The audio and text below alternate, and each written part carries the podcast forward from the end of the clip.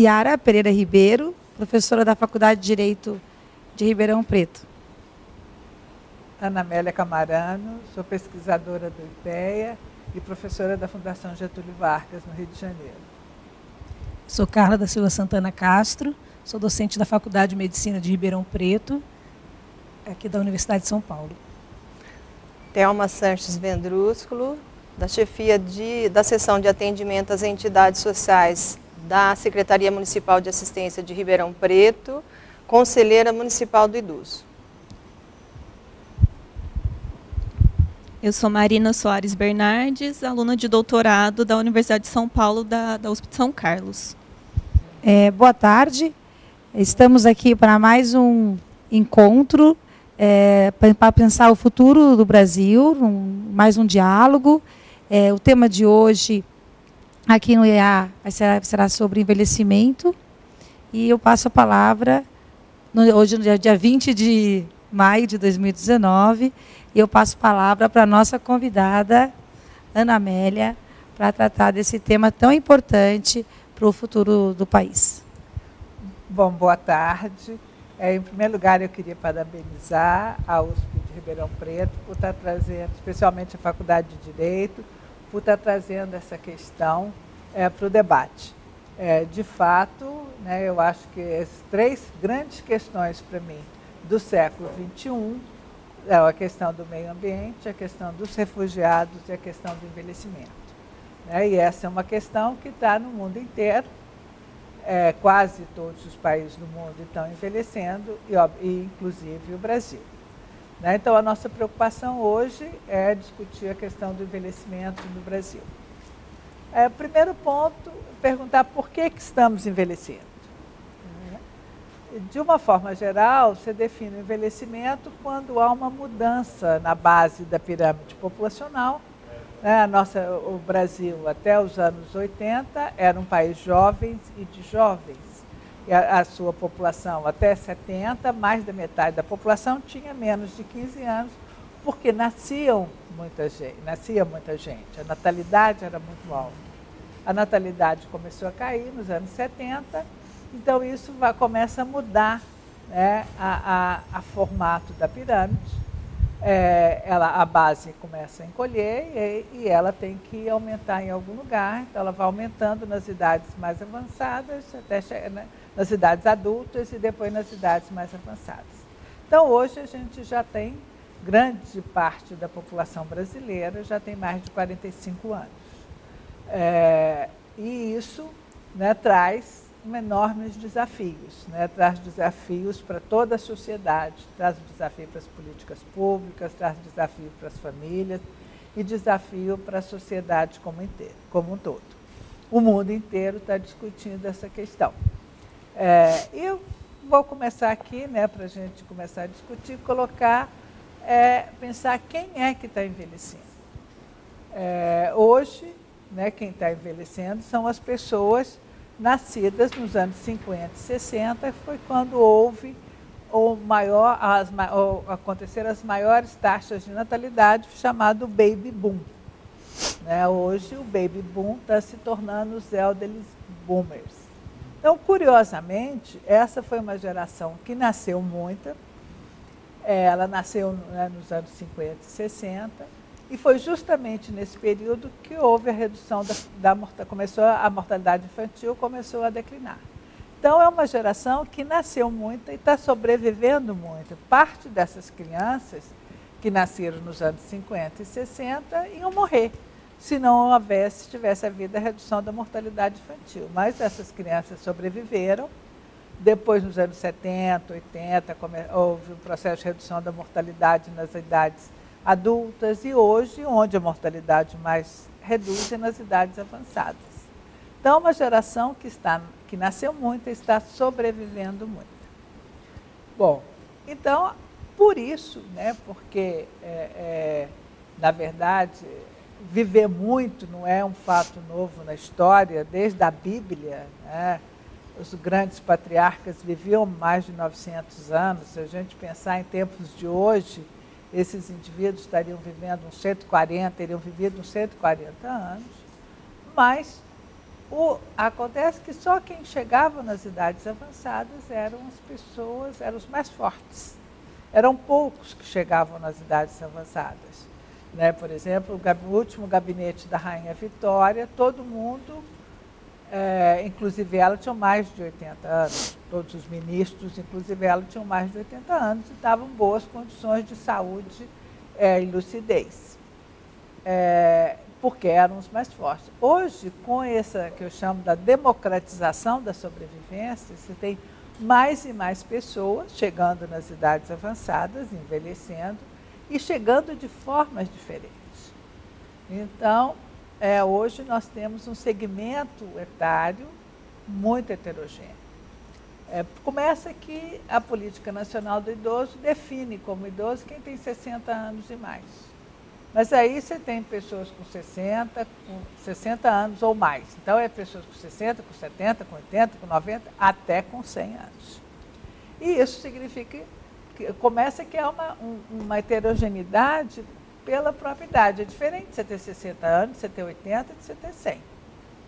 É, essa é a primeira heterogeneidade. A segunda é que as pessoas envelhecem diferentemente.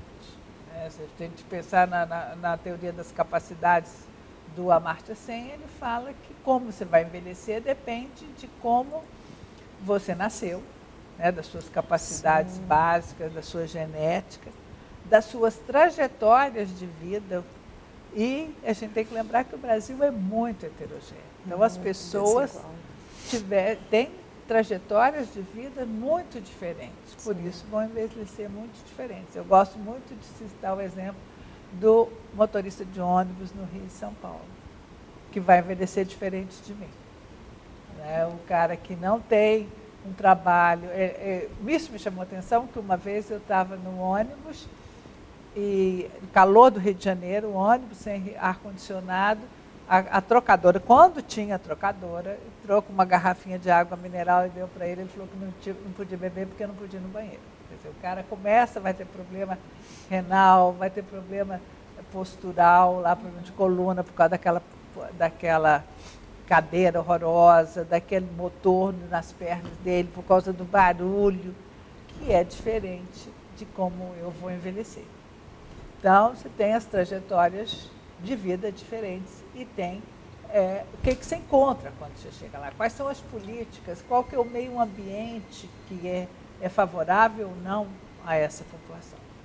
Então, com tudo isso, é difícil você definir como, como, qual que é o futuro do envelhecimento. São pessoas é, que estão envelhecendo diferentemente.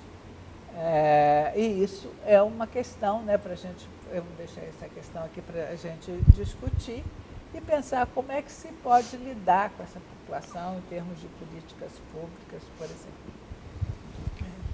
Bem, acho que é muito, muito pertinente né, sua colocação. Acho que a primeira questão é reconhecer as diferenças, né? As diferenças que estão na pauta do envelhecimento. Né? São pessoas é, envelhecendo de forma diferente do ponto de vista laboral, regional.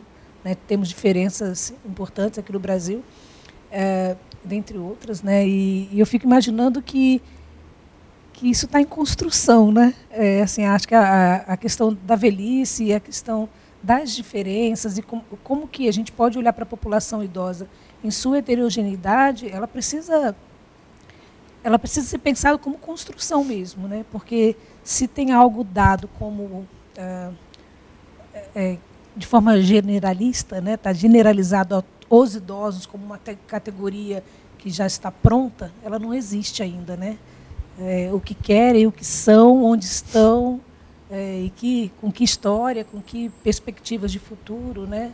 Eu acho que isso está tudo muito aberto para que a gente possa, de fato, pensar que políticas, o que dá sustentação para que essas pessoas possam é para todos nós, né, na verdade, como pessoas né, é, e como cidadãos, né, a gente possa pleitear aí o, o nosso futuro. Né. Acho, que, acho que olhar para a diferença seria uma primeira questão. Né.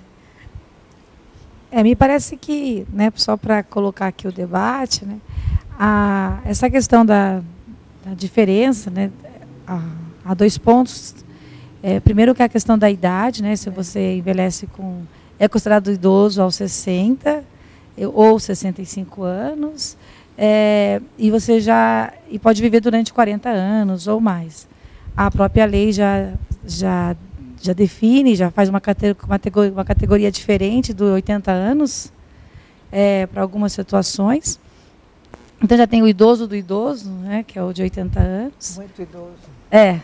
E isso é, é, é uma, um ponto importante. Mas eu penso que também do ponto de vista é, de políticas, né, do ponto de vista de, da assistência social, tem a gente precisa pensar sempre Sim. no idoso é, que não é necessariamente, não, são, não são todos idosos, porque a gente parte sempre da ideia de que o idoso por si só já tem uma condição financeira inferior, a gente sabe que não é verdade, mas a gente sabe também que existe um, um grupo né, que, que, que tem essa realidade. Né? Então, não sei se quer comentar. É, comento. É bem interessante que, porque quando né, se coloca que existe diferentes é, momentos ou diferentes tipos de idoso, né, se assim poderíamos dizer, isso para nós é muito claro na política de assistência.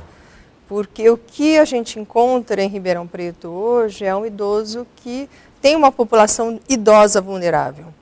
Né? E essa população idosa ela está vulnerável em razão de estar sozinha, porque não tem o apoio familiar, ou mesmo estando dentro da família, é uma população que tem muitos conflitos com o grupo familiar.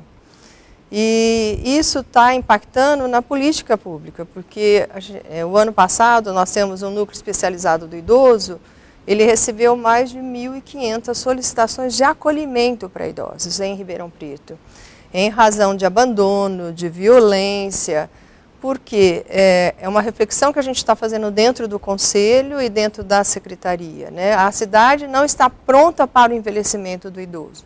E acredito que a família também, ela precisa, e a gente vem conversando dentro do Conselho, a importância da família também estar tá, é, junto, aprendendo, né? A, a conhecer a sua no, a nova dinâmica familiar, que é a presença do idoso.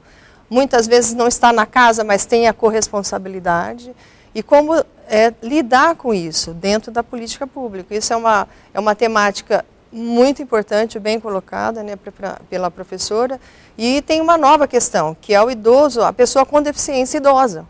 Porque nós não temos serviço no município para atender pessoa com deficiência idosa né? além dessa questão do idoso.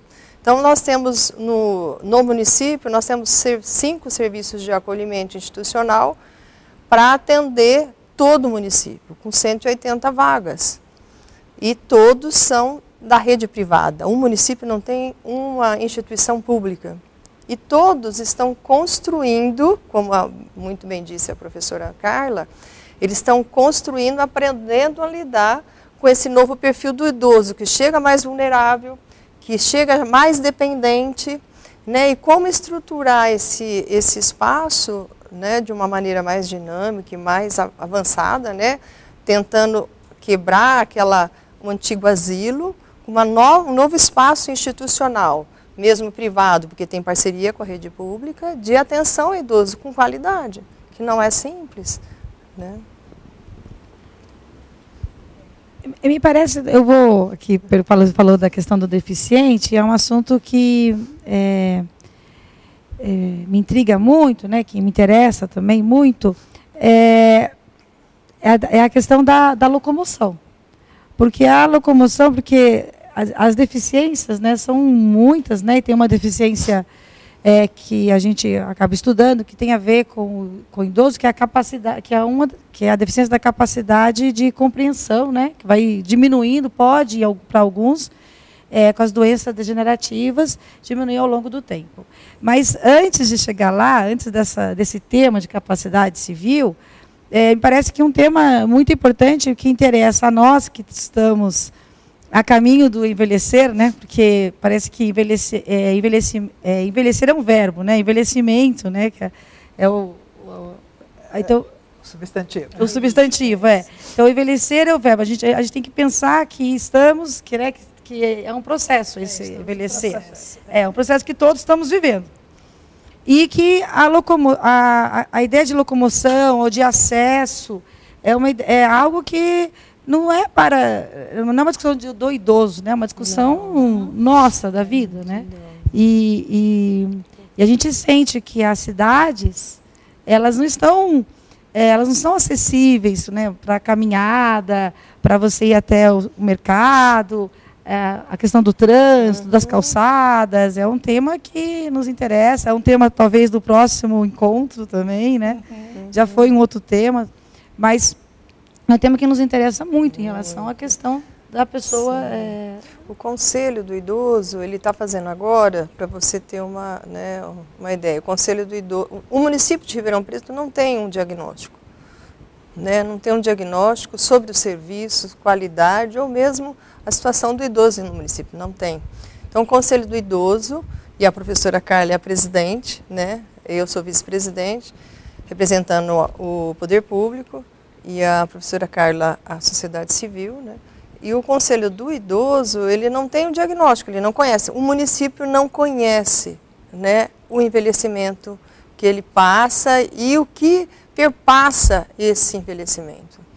E hoje nós estamos já nos reunindo para fazer uma, uma força-tarefa, um grupo, para começar a fazer um diagnóstico e olhar para essa questão do idoso. A pauta, um dos pontos da pauta foi exatamente esse, né? Essa questão da, da, da acessibilidade. Da acessibilidade. O município de Ribeirão Preto não tem né, as suas calçadas e toda a parte de acessibilidade ela é muito precária.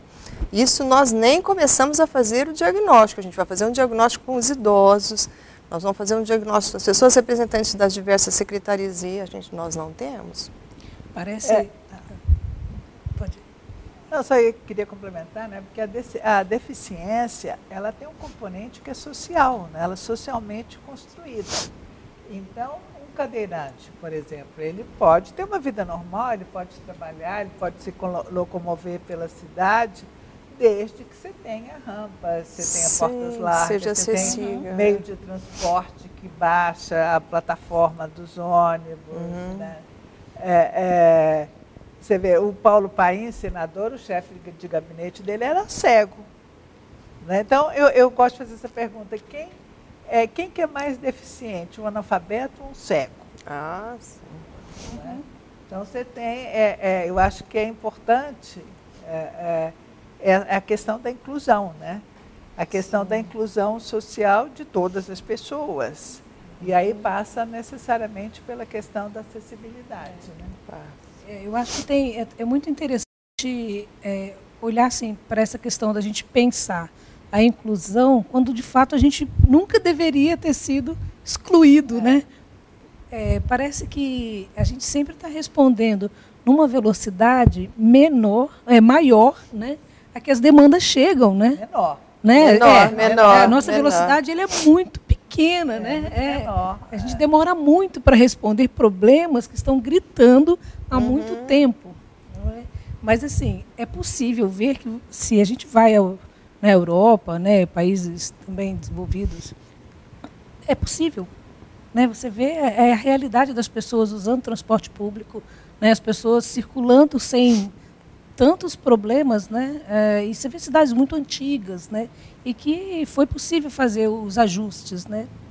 É, eu queria voltar a uma questão que a Thelma falou logo no início, porque acho que, que tinham duas questões né, ali.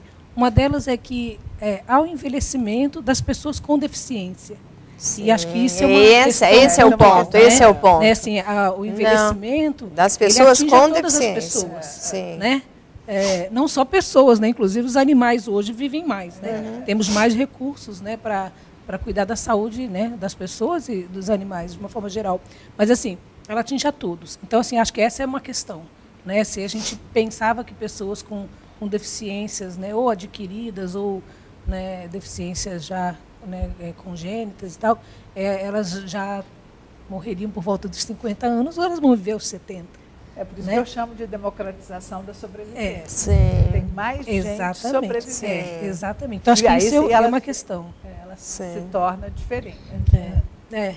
E acho que a outra questão mesmo é o que é, é assim, as deficiências sensoriais que acometem né, uma boa parte dos idosos, né, dentro do seu processo de envelhecimento, as perdas visuais, a de mobilidade, né, que é uma das que impactam muito né, a questão do ir, ir e vir, e o trânsito e a participação social de uma forma geral, né, além daquelas outras que vêm como, né, como herança das doenças crônicas mesmo, né, né, os acidentes vasculares né, e, e outras, né, o índice alto de quedas, né, que vai vir como uma carreira de, de, de eventos que vão se suceder aí na, na questão da própria capacidade funcional das pessoas. Né?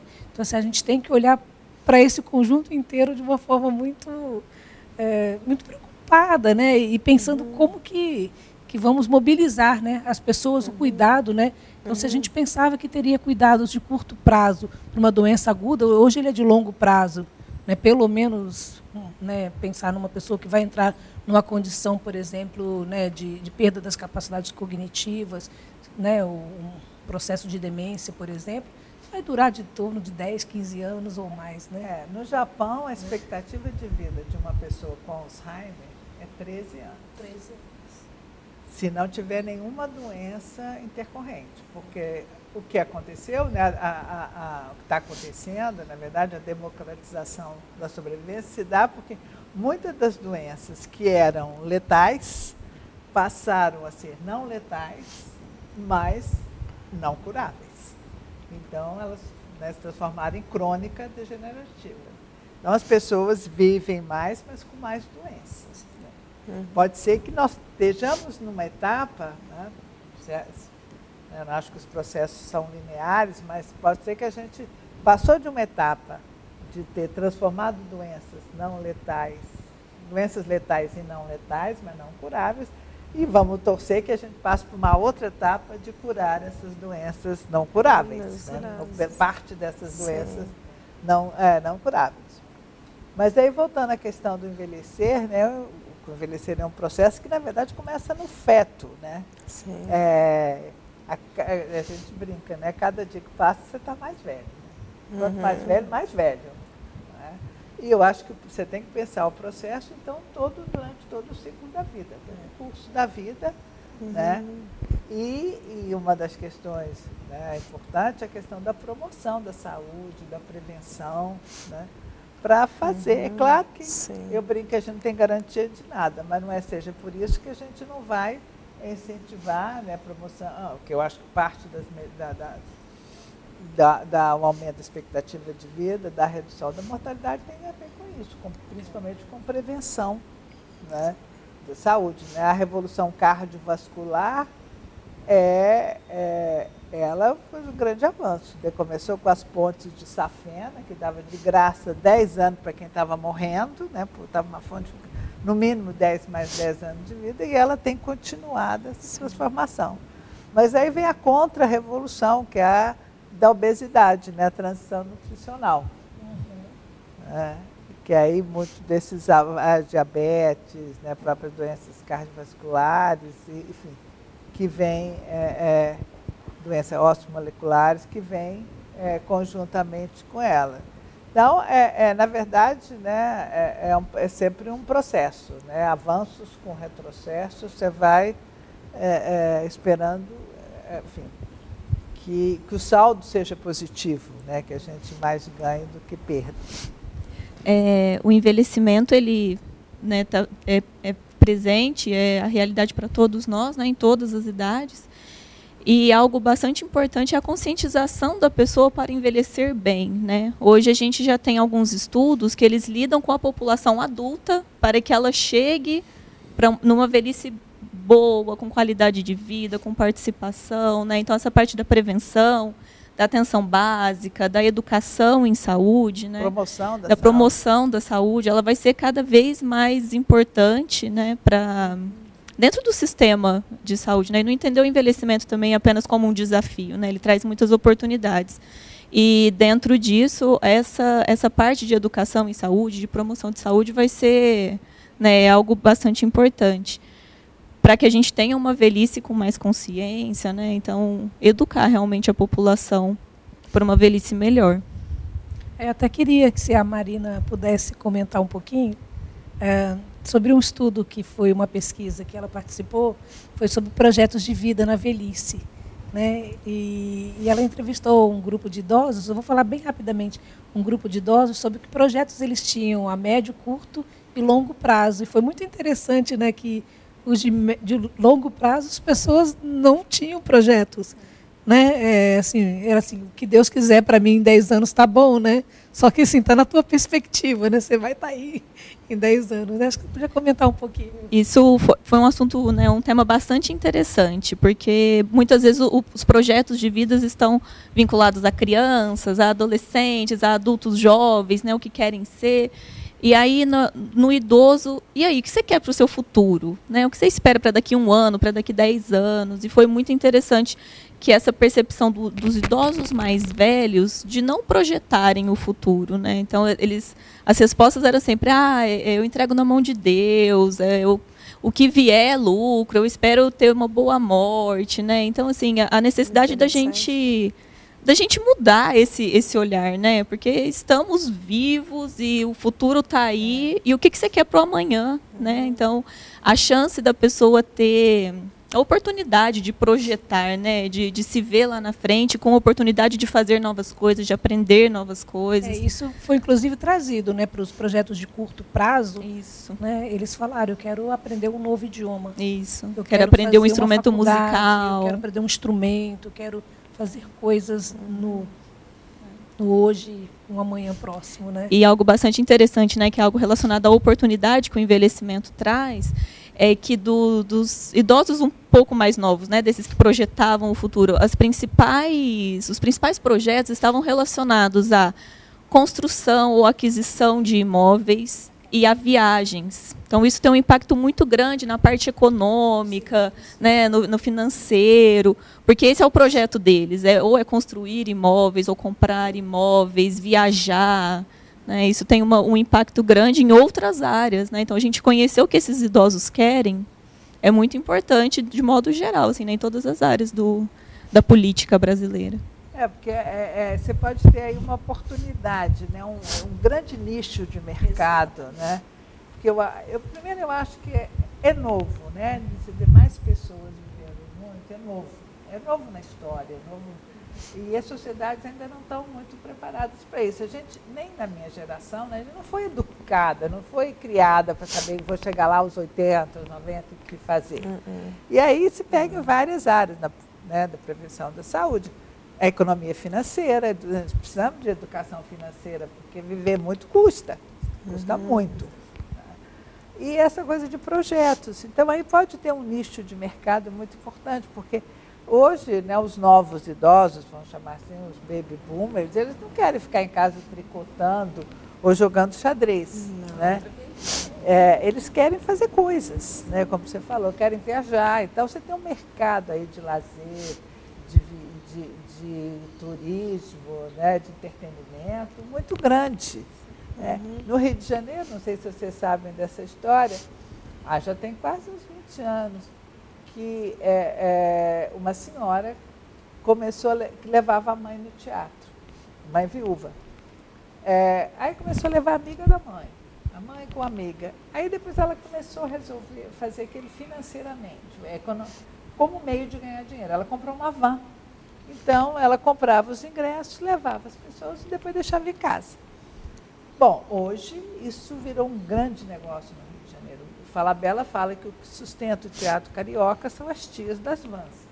Porque não tem mais vans, são ônibus. E aí fazem passeios, excursões, viagem, vão a museus, vão ver exposições, entendeu? Eu falei que essa mulher fez um bem enorme, ela nem deve estar trabalhando mais e deve ter morrido de ganhar dinheiro. Fazendo um bem social enorme, porque tira as pessoas de casa, né? Então, faz integração social. Então, aquelas senhoras que iam sozinhas, mas aí já tinha outra que ia sozinha, aí começa a fazer amizade. Porque é outra questão importante, você falou de solidão dos idosos, né? A integração social é muito é importante. Fundamental. O isolamento é, é, é, amigo da depressão, né? depois Exatamente. da demência. Né? Uhum. É, é, Então, eu acho que você tem aí, Sim. vê aí as, as oportunidades, né? Sim. O nicho de mercado que isso traz. Uhum. É conseguir identificar a demanda né, e, e trazer o, o, produto ou o serviço que o idoso é. espera. Uhum. Né, eu, tava, eu li um estudo recente falando que as pessoas mais velhas, principalmente as mulheres, não se sentem representadas no mercado né, para compra de produtos ou de vestuário, né, e, e nem mesmo para essa parte do turismo. Então essa moça da, da van identificou a demanda e resolveu o problema daquela, uhum. daquela parcela, né? É. fantástico, é isso que precisa acontecer. É, eu é. acho o nicho de mercado, claro, a indústria anti-envelhecimento, hoje ela é fabulosa. Nos Estados Unidos é, movimenta 7 bilhões de dólares ano. E é anti-envelhecimento, não é fralda geriátrica e nem remédio, não.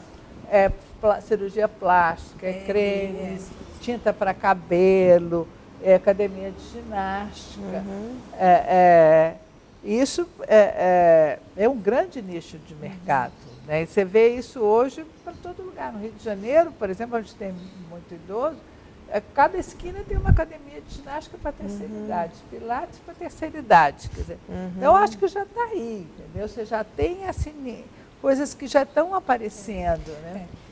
Mas seria legal se a gente discutisse né, do ponto de vista das políticas públicas, né? Como que isso vai colocar, ou na questão se não for política pública, as questões dos planos de saúde, porque, como é, disse, é, envelhecer custa caro, né? Custa caro. E, e esse caro está impactando bastante na vida das famílias, na vida né? das famílias, é, a, na vida, na vida da, da, da das, dos municípios, né? Uhum. Porque os municípios têm que dar conta disso tudo. Uhum. Na vida do próprio indivíduo que precisa ter acessibilidade, que precisa viver sozinho, que precisa se locomover nas cidades, né?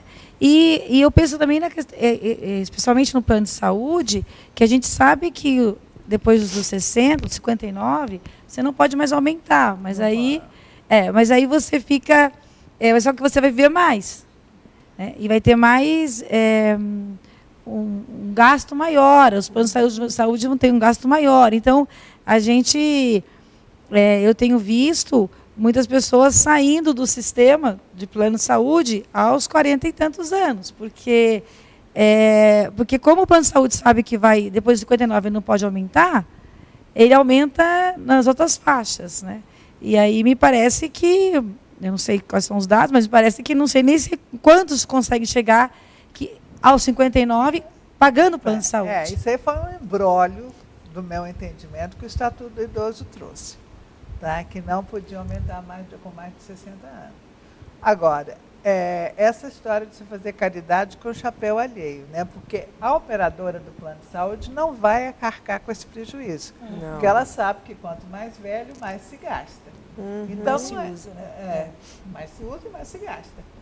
Então, ela não vai arcar esse é. prejuízo. O que, que ela faz? Ela, esse custo é, é dos 60, então ela aumenta, por exemplo, eu, quando eu fiz 59 vezes, eu levei um maior susto. Meu plano mais do que dobrou. A minha mensalidade mais do que dobrou.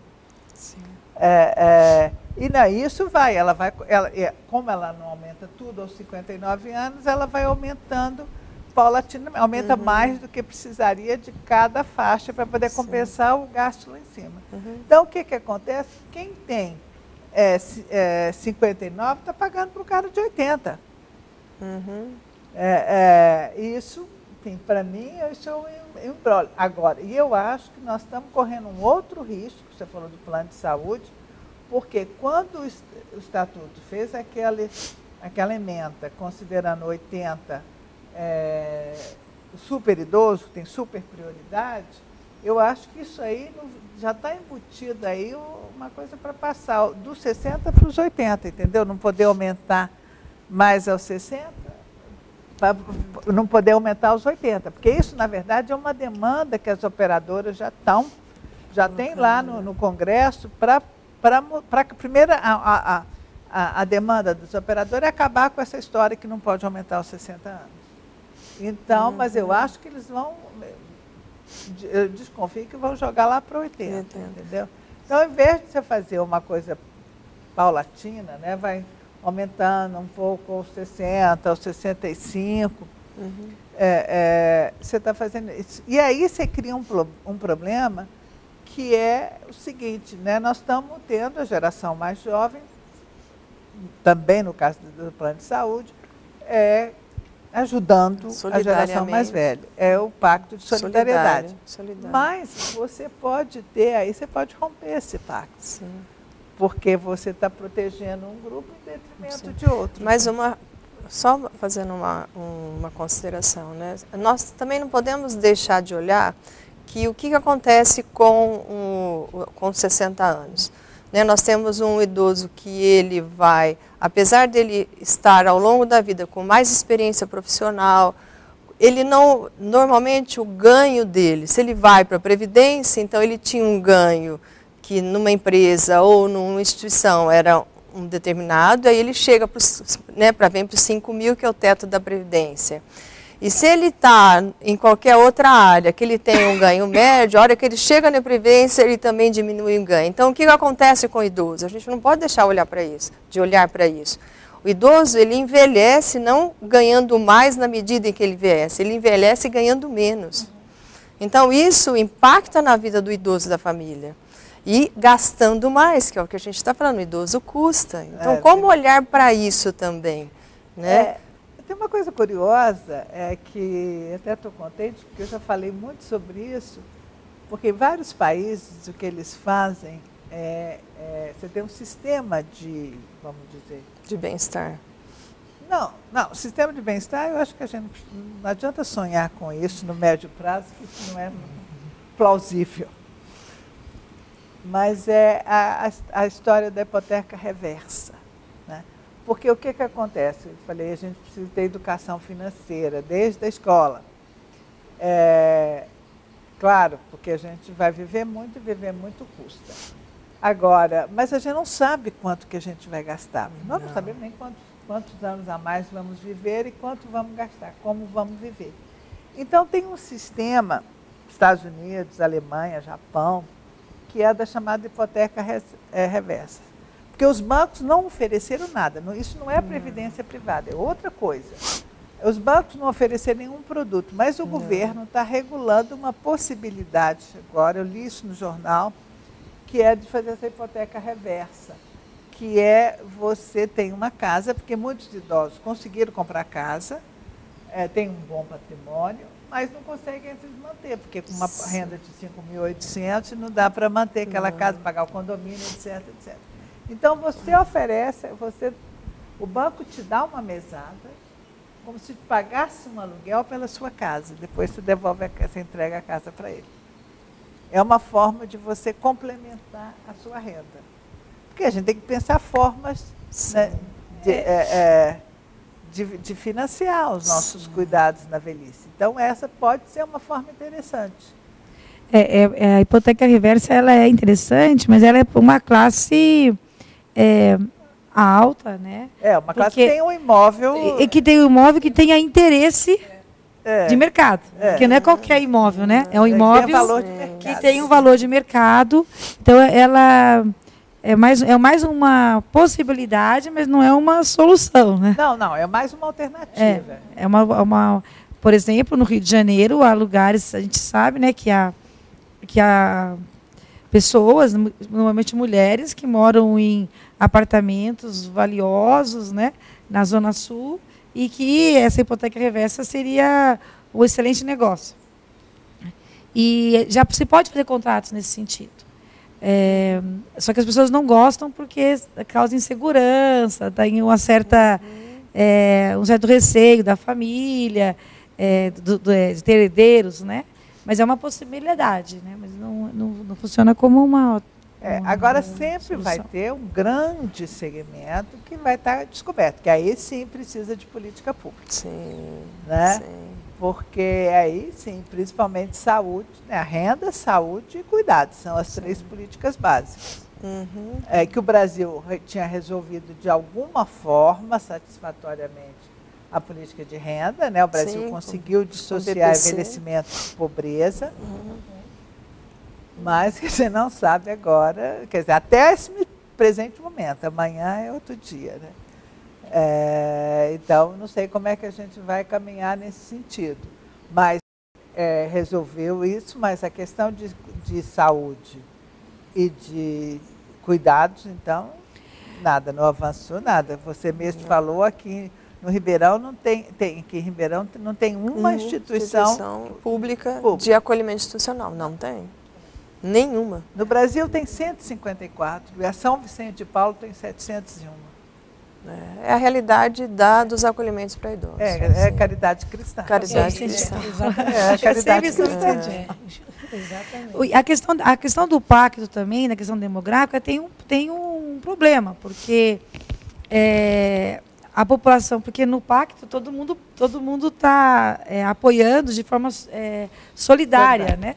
Acontece que se diminui o número de pessoas, adultos jovens, e se aumenta o número de idosos, então esse pacto ele, ele vai quebrar não porque as pessoas querem quebrar, ele vai quebrar pela própria é, uhum. estrutura, né? É, exatamente. Segura. É, não segura. A base segura, exatamente. Segura. Mas você tocou num ponto muito interessante que eu queria falar mesmo, né?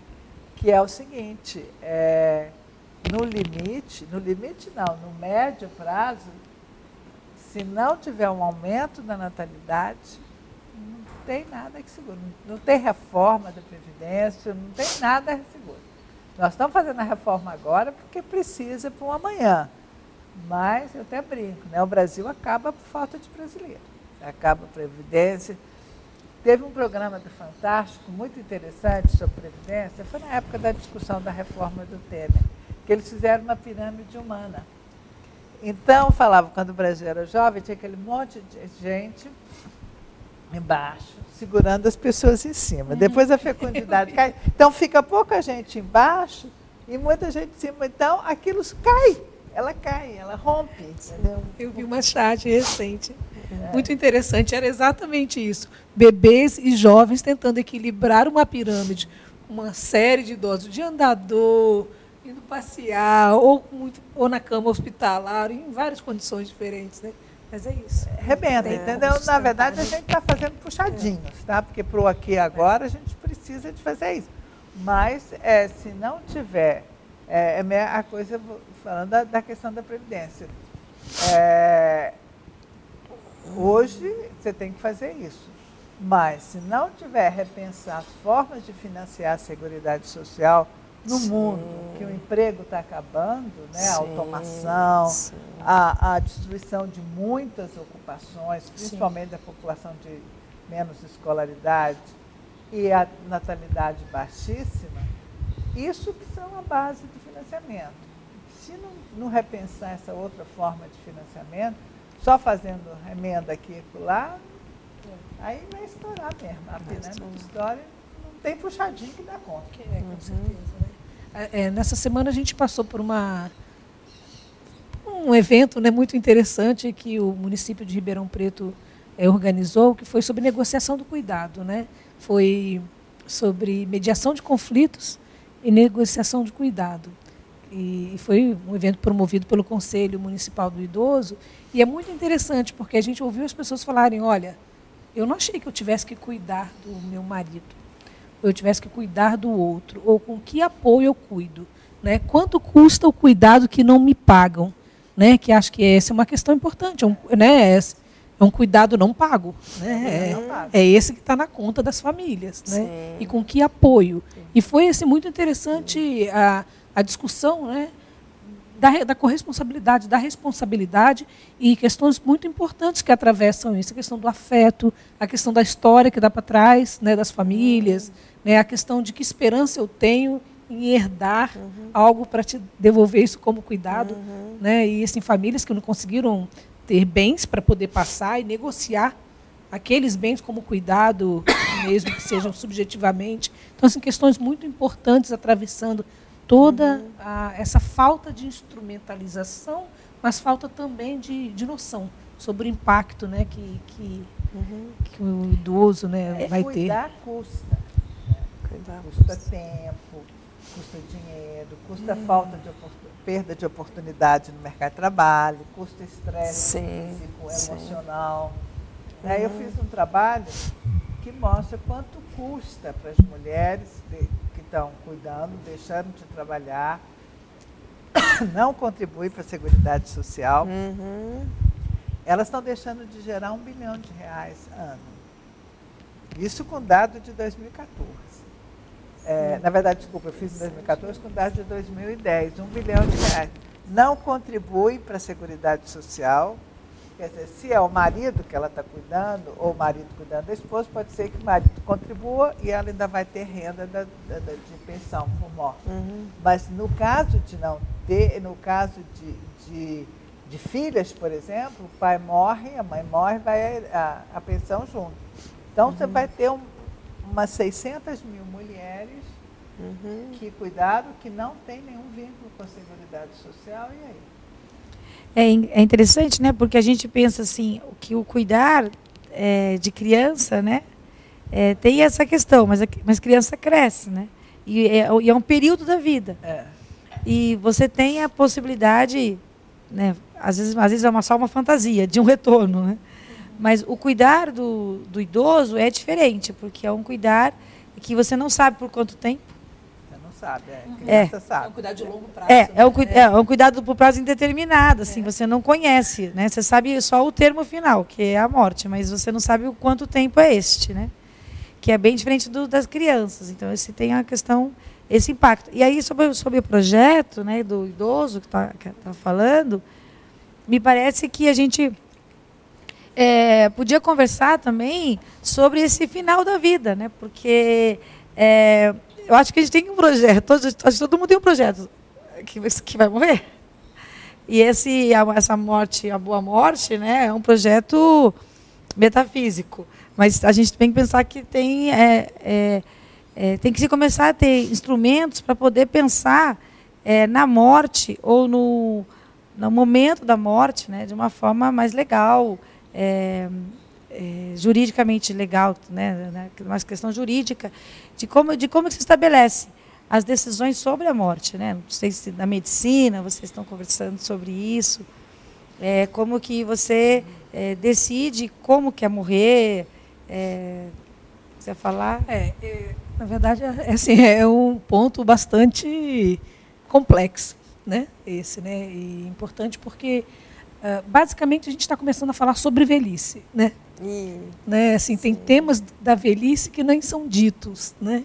É, que, que perpassam essa questão né, do sujeito né, em envelhecimento. E o da morte é outro. Né? É a morte que não pode ser falada, que não pode ser dita. A gente conhece pessoas que não avisaram seus parentes que os filhos faleceram. Eu conheço pessoas nessa condição, né? ou que estão, por exemplo, à beira do leito e a família é melhor não falar que o diagnóstico não tem perspectiva né, que em dois, três, quatro dias a pessoa vai morrer.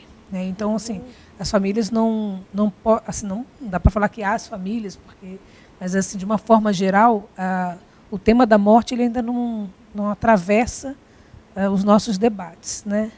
É, mas assim, claro que temos uma série de, de discussões é, no que diz respeito ao- aos cuidados paliativos, né? A pensar é, a morte boa, a morte assistida com conforto, a morte com seus parentes, é, e que espaços a gente habita nesse final de vida, é, que pode ser permanente ou transitório também, né? Então assim a gente tem muita preocupação, assim, olhando para uma instituição de, de longa permanência, né, que pessoas estão lá 30, 40 anos. A gente conhece pessoas que entraram Sim, 60 anos na instituição, estão lá aos seus 90 e continuam, né? E elas sabem que elas não têm perspectiva de futuro, né? Assim que o futuro delas é continuar naquela instituição. Acho que essa é uma questão para pensar, né? Que de alguma forma elas estão pensando na vida, mas é uma vida que, que se encerra ali naquele espaço, né? E, e acho que isso é um ponto. Acho que outro ponto é a questão da morte mesmo, propriamente dita, né? Do da morte como finalização, né? Assim, eu sempre fujo um pouco de pensar a questão da velhice como antecâmara da morte, sabe? Porque embora no processo, no curso de envelhecimento ela está na ponta, né? Mas é, pensar que a morte pode perpassar a vida de qualquer pessoa, né? E, e que assim, é importante falar sobre ela e é importante pensar em que condições ela pode ocorrer e de que forma. Eu acho que primeiro isso tem que atravessar o nosso debate, né? De uma forma geral, né?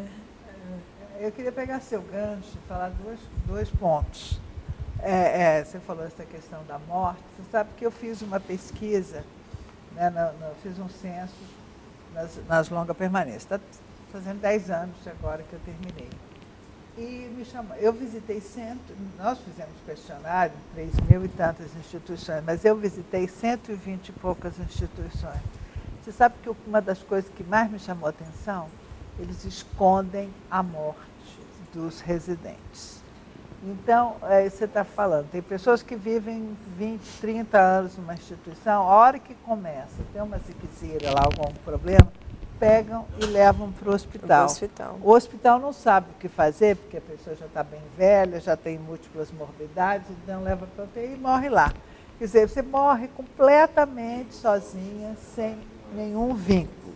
Uhum. É, e agora, eu já sei, por exemplo, já soube lá na, na, na, Casa Gerontológica, que é uma instituição da, da aeronáutica lá no Rio de Janeiro, eles estão fazendo é, trabalho, é, estão com cuidado paliativo e estão trabalhando um pouco mais a morte. E outra coisa, que, seu, pegando o seu gancho também, que, que me chamou a atenção das instituições, olha, é, o que eu posso falar, assim, elas fazem o que podem entendeu? Tem, claro que tem problemas, mas não tem ajuda, não tem ajuda do não. Estado, mas tem uma coisa que me preocupou muito. Elas não têm um projeto para as pessoas. E lá, como não na sabia. época que eu trabalhava, você falava muito, isso é um lugar para morrer. Não é. Não isso é um lugar para viver uma fase da vida. Uhum. É a última, mas é uma Sim. fase.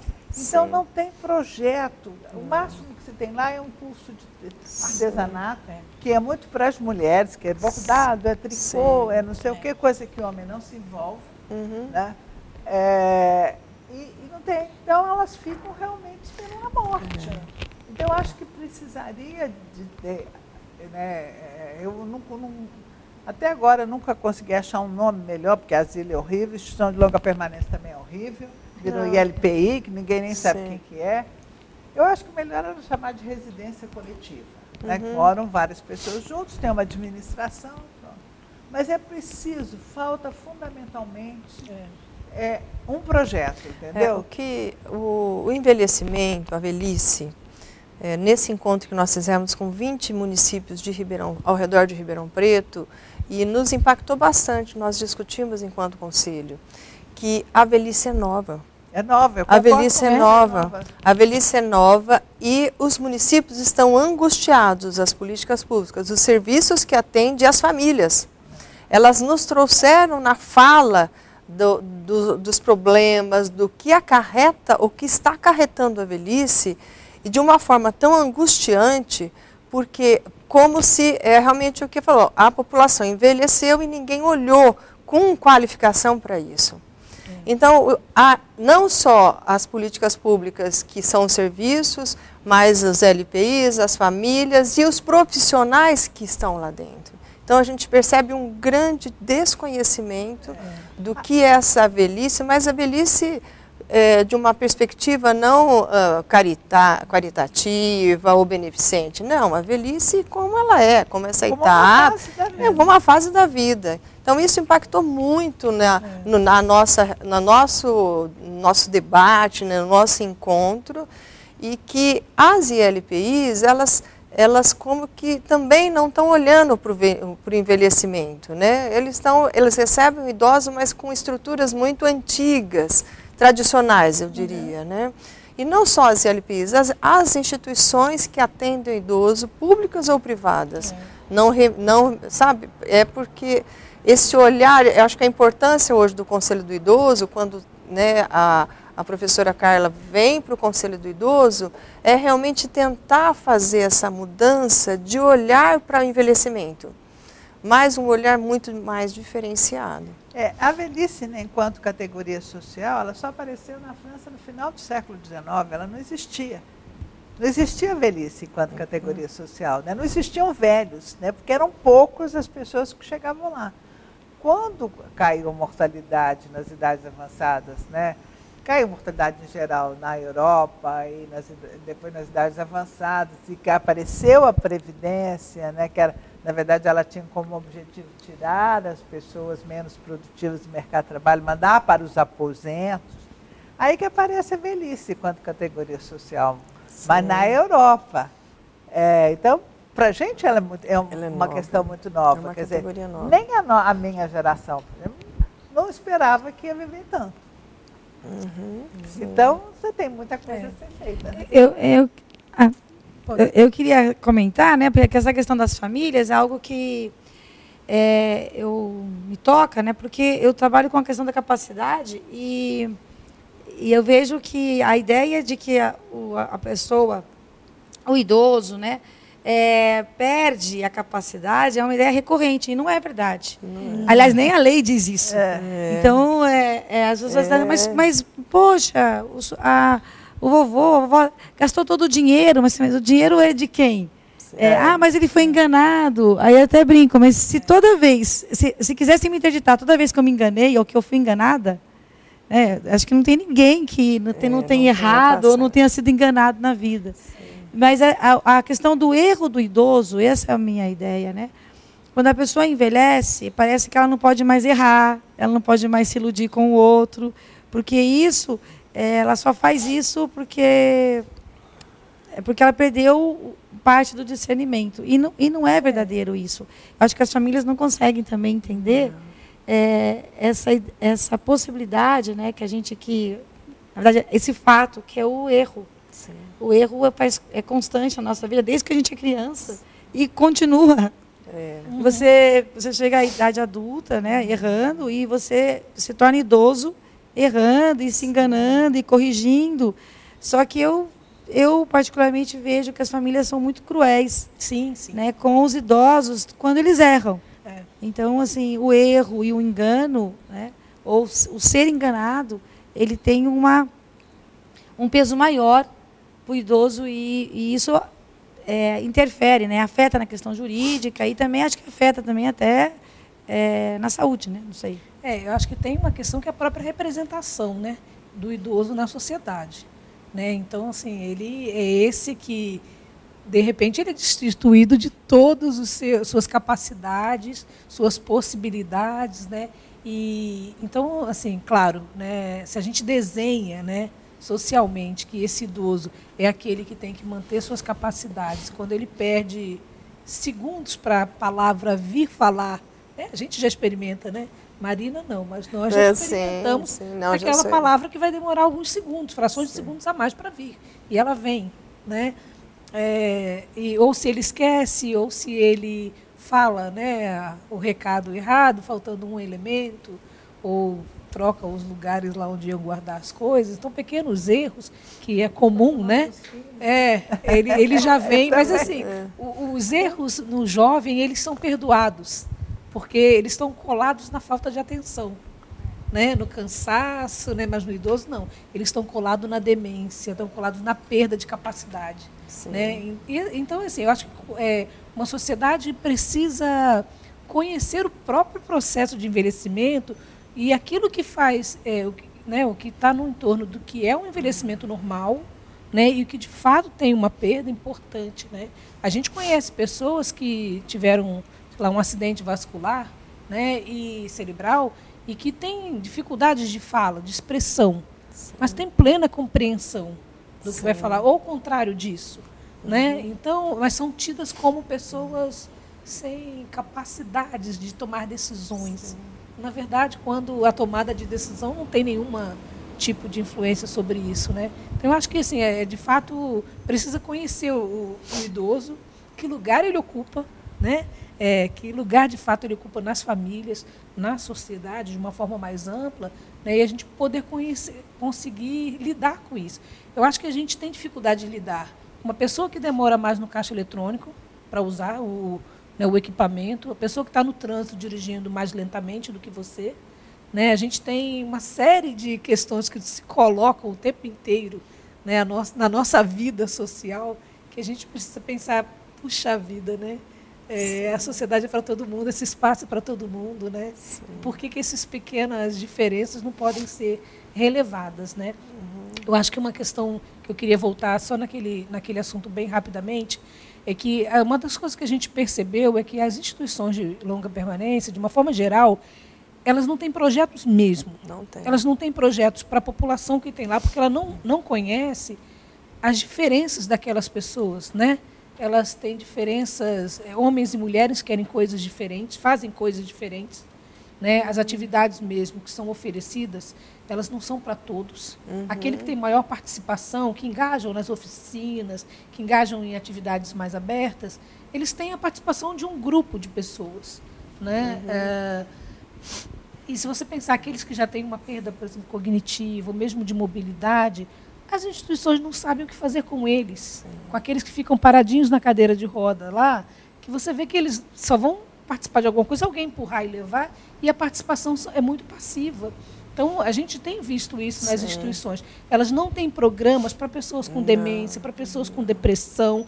Né? Assim, a, o que a instituição oferece é casa, comida, não sei se carinho, Sim. mas de alguma forma Sim. carinho higiene. também, higiene e um teto para dormir uhum. e um, não diria que um péssimo, mas um pobre programa institucional para as necessidades das pessoas, né?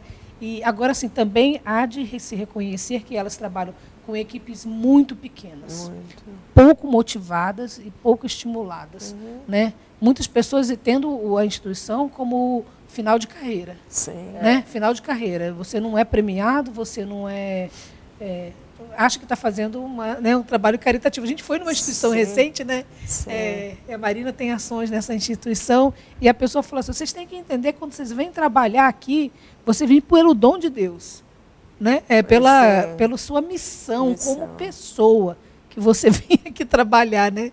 E a gente gente vem pela competência técnica, competência né? Você vem aqui oferecer seu trabalho de enfermeiro, né? de nutricionista, de fisioterapeuta, Sim. de terapeuta ocupacional, Sim. na sua competência técnica. É isso que esse lugar precisa, né?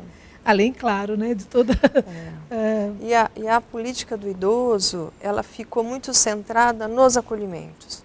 É. Então, a, o município de Ribeirão Preto tem dois é, serviços de proteção básica, que a gente chama de serviço de convivência, onde o idoso pode ir participar durante o período diurno, né, manhã e tarde, de ações. Mas são dois serviços que envolvem no mínimo 500 pessoas, né, 500 idosos, que é, um, é muito pouco frente à população idosa de, né, de Ribeirão Preto. E são serviços que são muito, é, muito voltados para uma determinada classe social, né, classe baixa que a gente deveria promover ações de diferentes classes, pudessem conviver, trocar experiências. Então você vê que é, a política do idoso ela precisa ser olhada não só no fim, né, que o fim no sentido do acolhimento institucional, que seria a última, é, última medida, o último recurso para esse idoso. Né?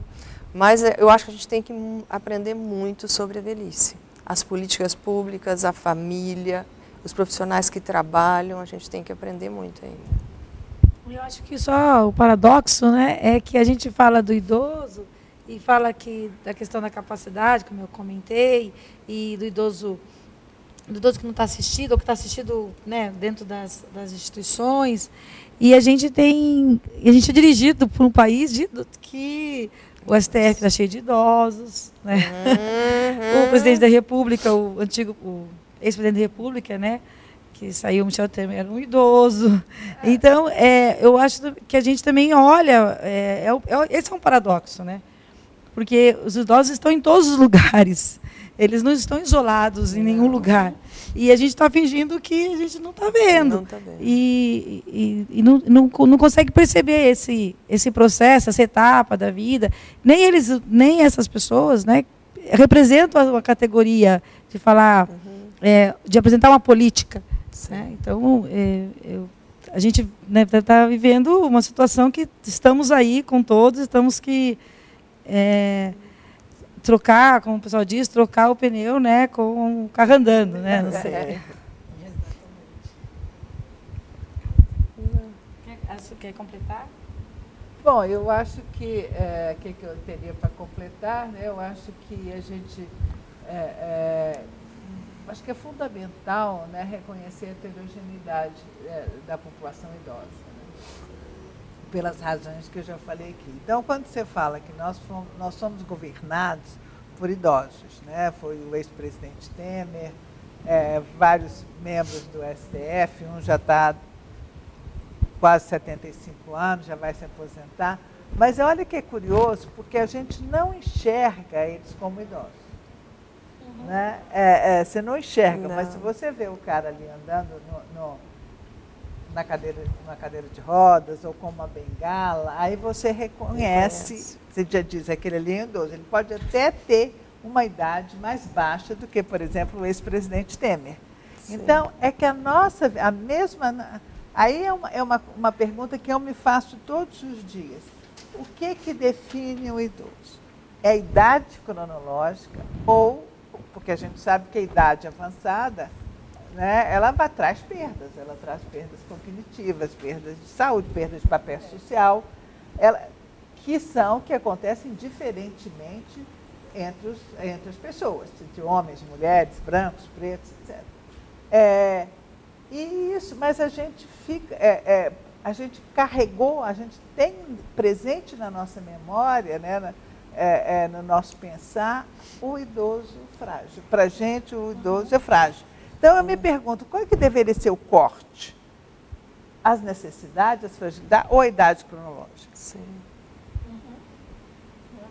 Acho que essa é a pergunta que a gente tem que responder, hum, né? Pensar. Construir a resposta, né? É.